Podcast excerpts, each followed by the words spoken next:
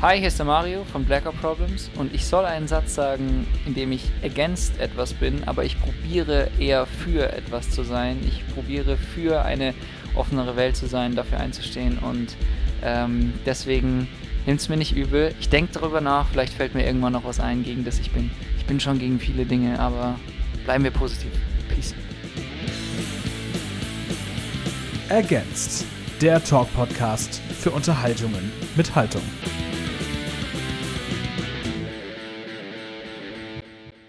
Und herzlich willkommen zu Against. Mein Name ist Tom und ich sitze hier gerade im Backstage vom Green Juice Festival. Die anderen drei Interviews vom Green Juice Festival haben wir auf einem Spielplatz gemacht. Jetzt habe ich es ins Backstage geschafft zum Container von den Blackout Problems und neben mir sitzt äh, Mario.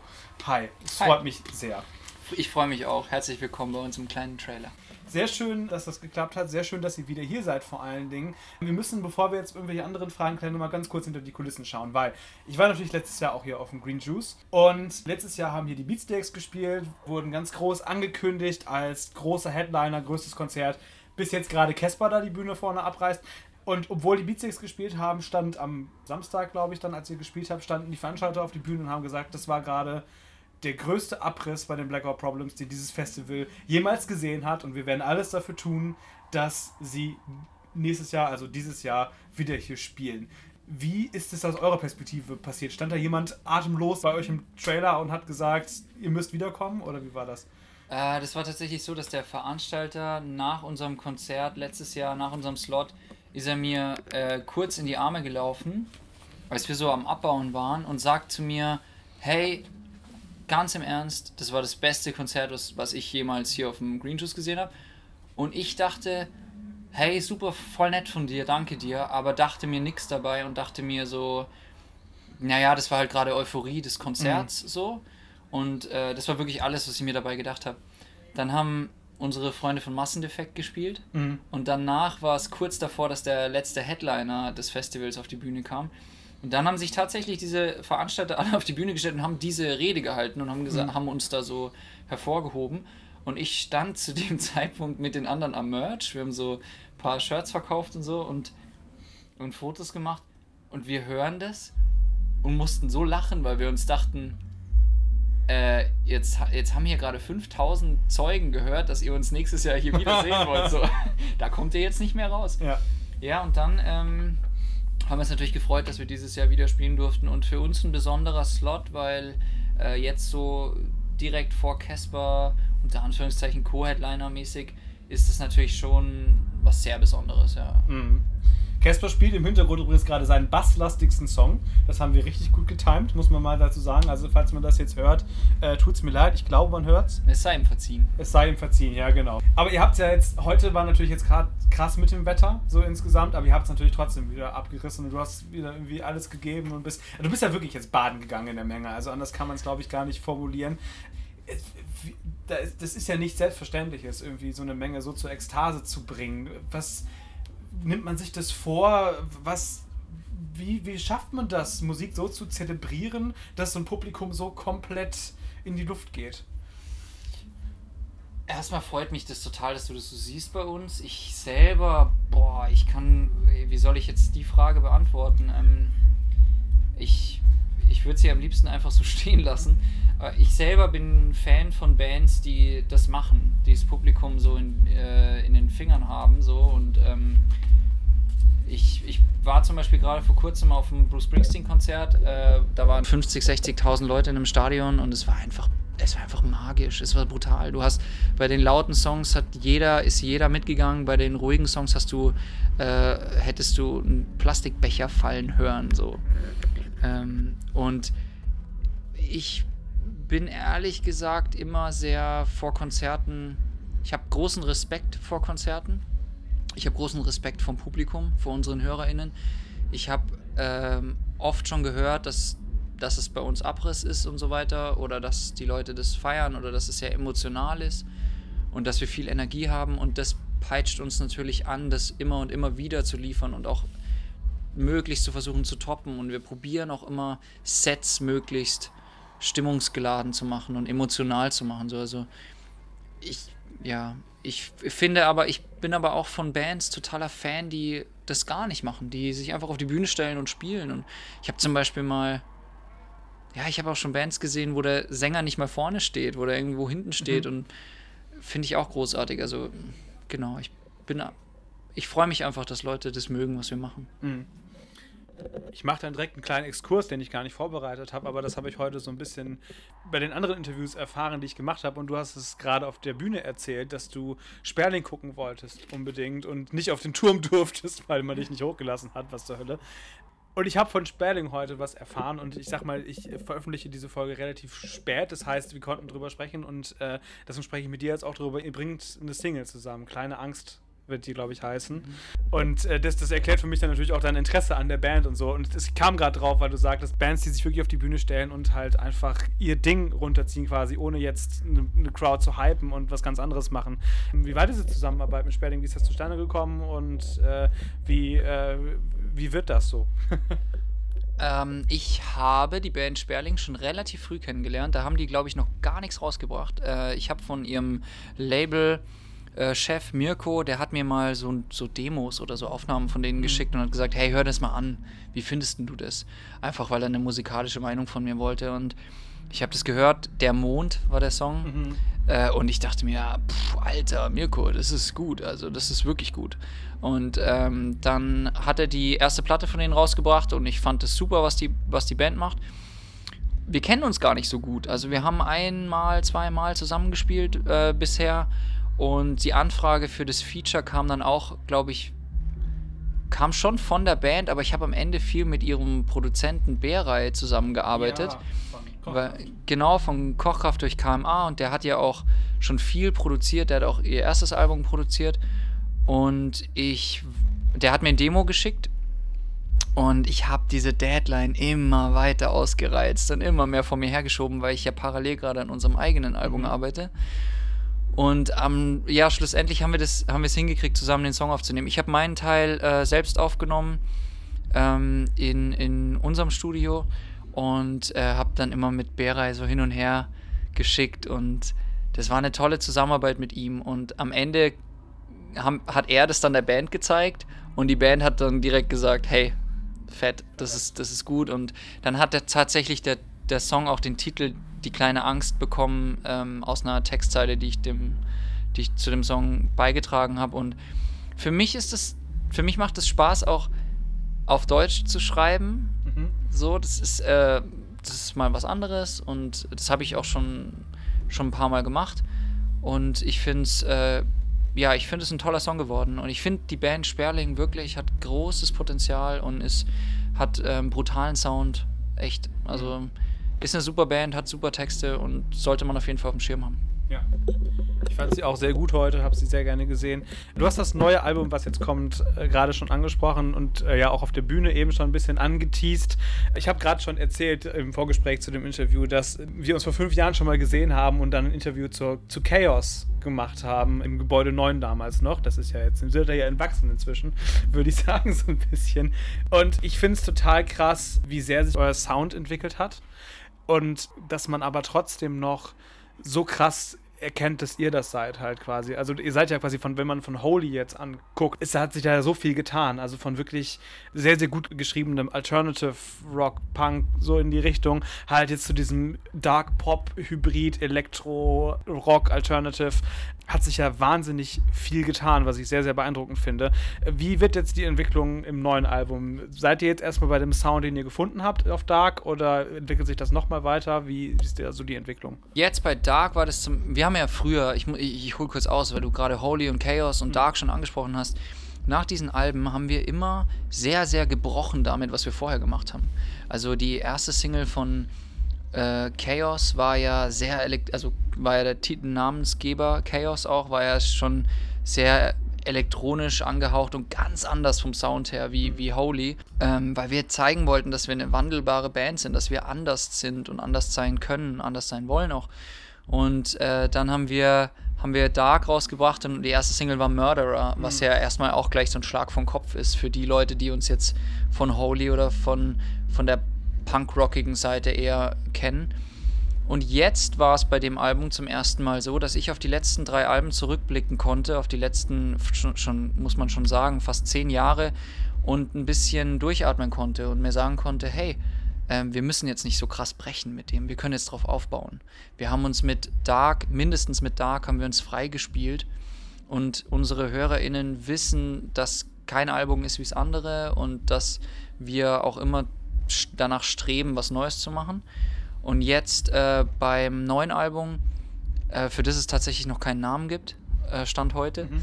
Äh, muss ich sagen, haben wir noch mehr uns selbst gefunden, haben es weiterentwickelt, aber aufgebaut auf dem und wir bleiben uns treu irgendwo mhm. auf eine gewisse Art und Weise und äh, verbannen jetzt nicht alles, was wir vorher gemacht haben. So, ähm, und ich finde es, ich finde es toll, dass wir überhaupt ein viertes Album machen können, dass wir überhaupt so weit gekommen sind und äh, dass es sich immer noch so, an, so frisch anfühlt. Weißt du, es, wir haben nicht das Gefühl, dass es jetzt aufhört. Mhm.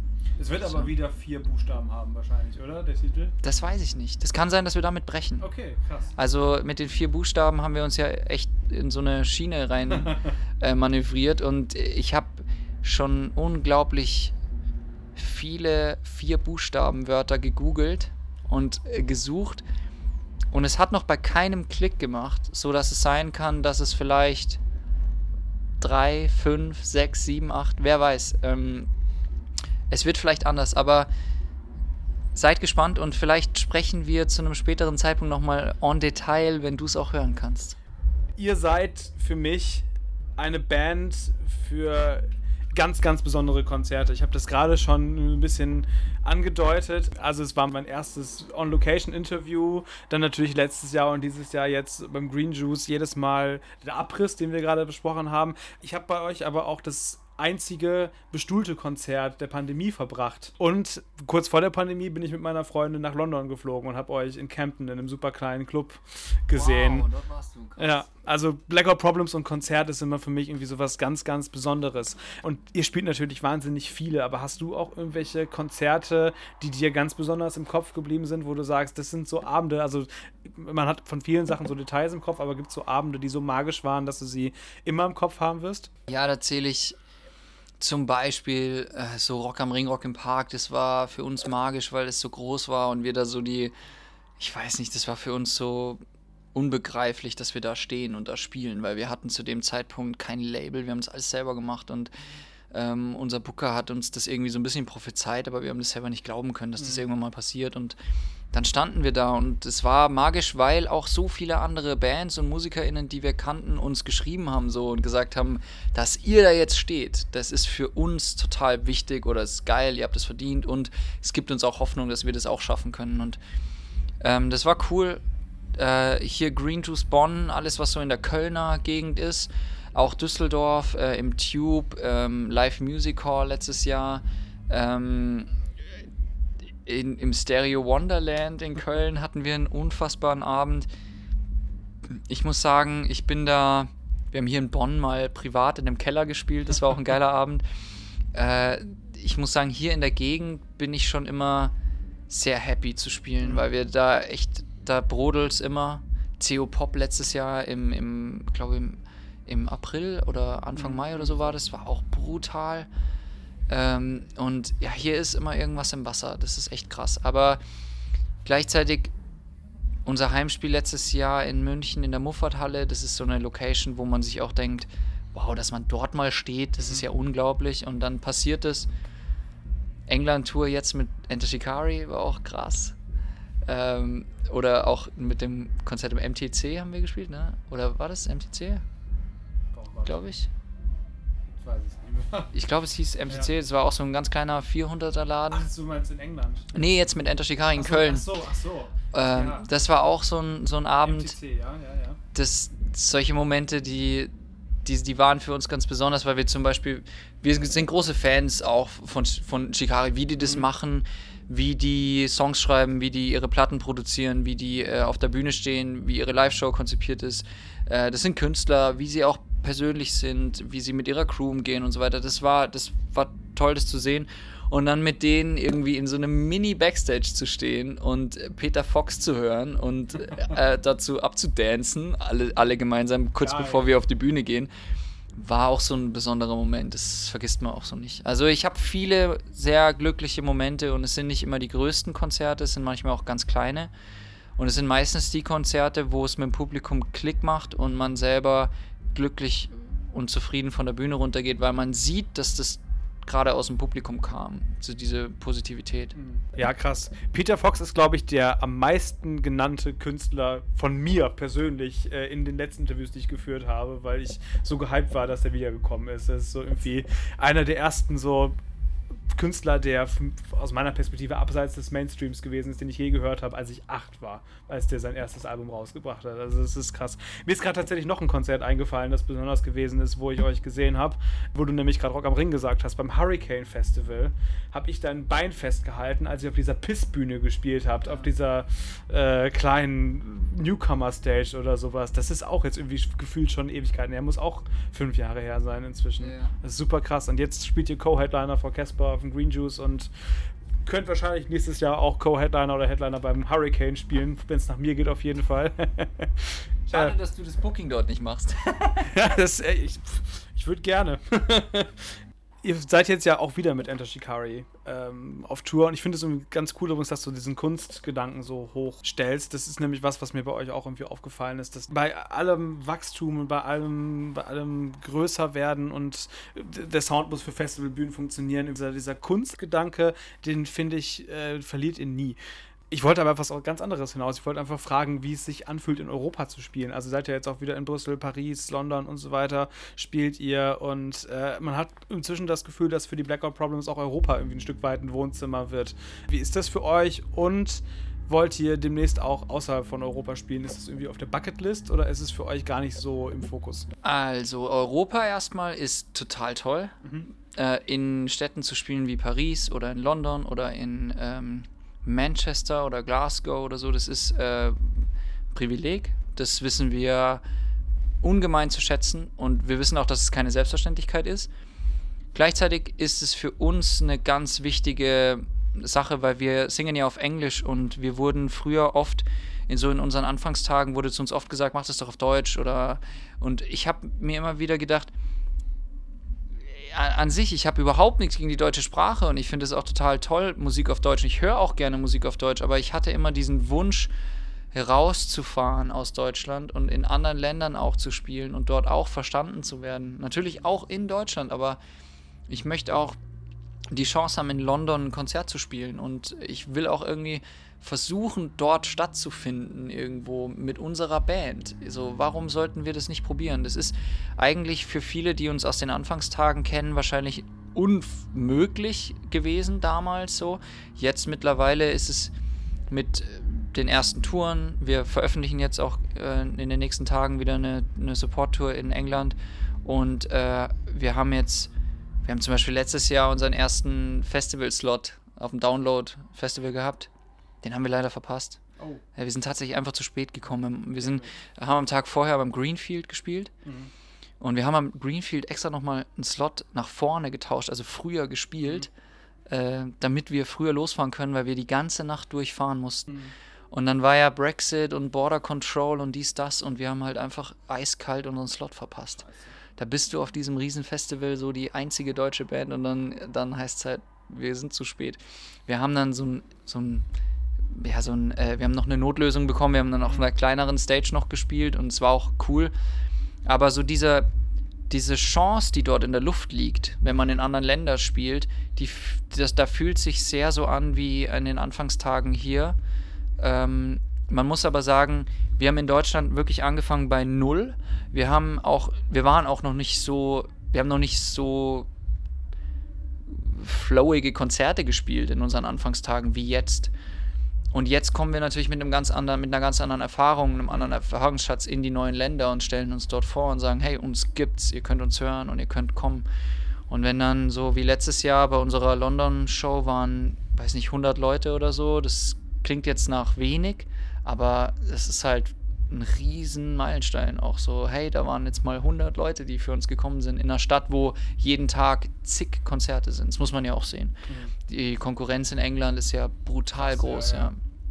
Und da als deutsche Band zu stehen, ähm, ist, ist was Besonderes. Außerhalb von Europa, wir waren mal in Kasachstan, wir waren mal in, äh, wir haben mal Ukraine und Russland gespielt, aber ähm, so, ich fände es schön mal zum Beispiel in New York oder mal ein Konzert zu spielen oder so, aber das sind, das sind tatsächlich so Bucketlist-Dinger, wo man mal gucken muss, wenn sich's ereignet, erübrigt, dann let's do it und wenn nicht, dann halt nicht.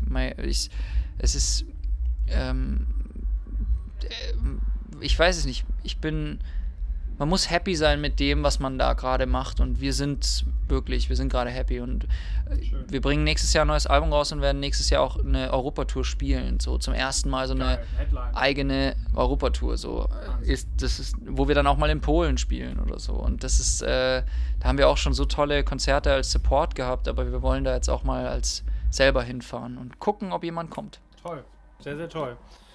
Ich habe noch eine Frage, die zeigt, wie besonders ihr als Band seid. Und äh, zwar habe ich, ich habe nicht viele Interviews gelesen zur Vorbereitung. Ich wollte eher so ein paar Fragen stellen, die ich eh noch so im Kopf hatte.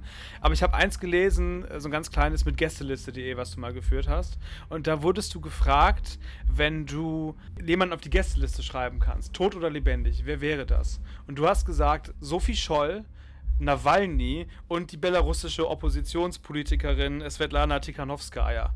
Das, ich habe das gelesen und ich dachte, what the fuck? Und gestern ist jetzt ja tatsächlich leider, ähm, was eine absolute Schande ist, Nawalny nochmal zu 19 Jahren Haft verurteilt worden. Und ich wollte es einfach mal zum Anlass nehmen, zu fragen, wie du auf diese Namen gekommen bist und äh, was da in deinem Kopf vorging, als du diese Frage beantwortet hast. Also erstmal muss ich sagen, ähm, dass dieser Gegensatz Sophie Scholl als Widerstandskämpferin in, im Zweiten Weltkrieg hat auf mich auf jeden Fall eine große, hat für mich eine große Bedeutung. Ähm, ich habe auch auf der Geschwister Scholl, also auf der LMU in München auch studiert und mhm. habe natürlich da, ähm, da sind die Flugblätter damals ja. geflogen und ähm, ich finde ich find Sophie Scholl wahnsinnig äh, beeindruckend. Ich finde auch, dass heutzutage die jungen Frauen, die sich, die sich in die Öffentlichkeit stellen, à la Luisa Neubauer zum Beispiel oder Carla Remsmar, ihre Cousine, ähm, ich finde, die haben einen wahnsinnigen Respekt verdient. Genauso wie damals ähm, Sophie Scholl machen die sich zur, stellen die sich gegen ein äh, System, wo sie sagen, ich glaube an was und ich möchte, ich bin davon überzeugt, dass, dass, ähm, äh, dass dass wir eine Veränderung herbeirufen müssen von unserem System. Und ich weiß, der, der Vergleich ist jetzt hart, weil Sophie Scholl ist äh, ermordet worden im Zweiten Weltkrieg und äh, ähm, das ist jetzt natürlich nicht der Fall hier, äh, bei den äh, Klimaprotesten, aber äh, den Hass, den sich diese jungen Frauen jeden Tag geben müssen im Netz, äh, wie oft die beschimpft werden und so weiter, das, das braucht so eine Courage, das braucht so einen Mut, sich da dagegen zu stellen. Das ist das muss man ehren, finde ich. Und ähm, es ist sehr auffallend, dass es sehr oft junge Frauen sind. Und, ähm, und äh, das, das finde ich, das ich total beeindruckend. Nawalny, da wurde ich äh, von Ingo von den Donuts tatsächlich äh, nach diesem Interview, ich glaube, dieses Interview tatsächlich habe ich gleich gar nicht beantwortet, ich bin mir gar nicht sicher, aber äh, da bin ich von Ingo drauf aufmerksam gemacht worden, deswegen Shoutout äh, und Grüße an der Stelle äh, dass Nawalny auch eine rechte Vergangenheit hat. Okay. So, und ähm, oder eine sehr patriotistische ähm, und wenn man ihn jetzt heutzutage in den Medien erlebt, dann erlebt man ihn ja als Regimekritiker in Russland, von denen es ganz dringend Menschen braucht, weil die brauchen ja auch nochmal einen Riesenmut, sich mhm. dagegen äh, zu stellen. Gerade seit der Angriffskrieg, äh, den man ja in Russland nicht als Angriffskrieg betiteln darf, in der Ukraine läuft, äh, ist es ja noch viel schwieriger geworden für ähm, kritische Presse sich zu äußern. Und ähm, der Link ist aber natürlich, wenn er mit Sophie Scholl an einem Tisch sitzt, ist es natürlich auch hoffentlich so, dass auch ein Nawalny checkt, dass in Patriotismus oder in dem, was Patriotismus ist für mich oft sehr negativ behaftet, ähm, mhm. dass, man, dass man auch die Augen öffnet und dass man checkt, hey, das ist eine Einbahnstraße, das geht nicht weiter. Rassismus, das, was mit Patriotismus meines Erachtens nach oft eher einhergeht, das ist eine Einbahnstraße. Das wird dich nicht weiterbringen. Das, ist, das bringt keine Lösungen. Die AfD hat auch keine Scheißlösungen. Die hat einfach nur dumme Propaganda, wo sie glaubt, dass sie, dass sie viele Leute fischt. Und das schaffen sie zurzeit auch. Ich meine, die stellen den Bürgermeister jetzt, die, die, die schaffen, äh, die gewinnen Wahlen oder die sind so nah dran, Wahlen zu gewinnen.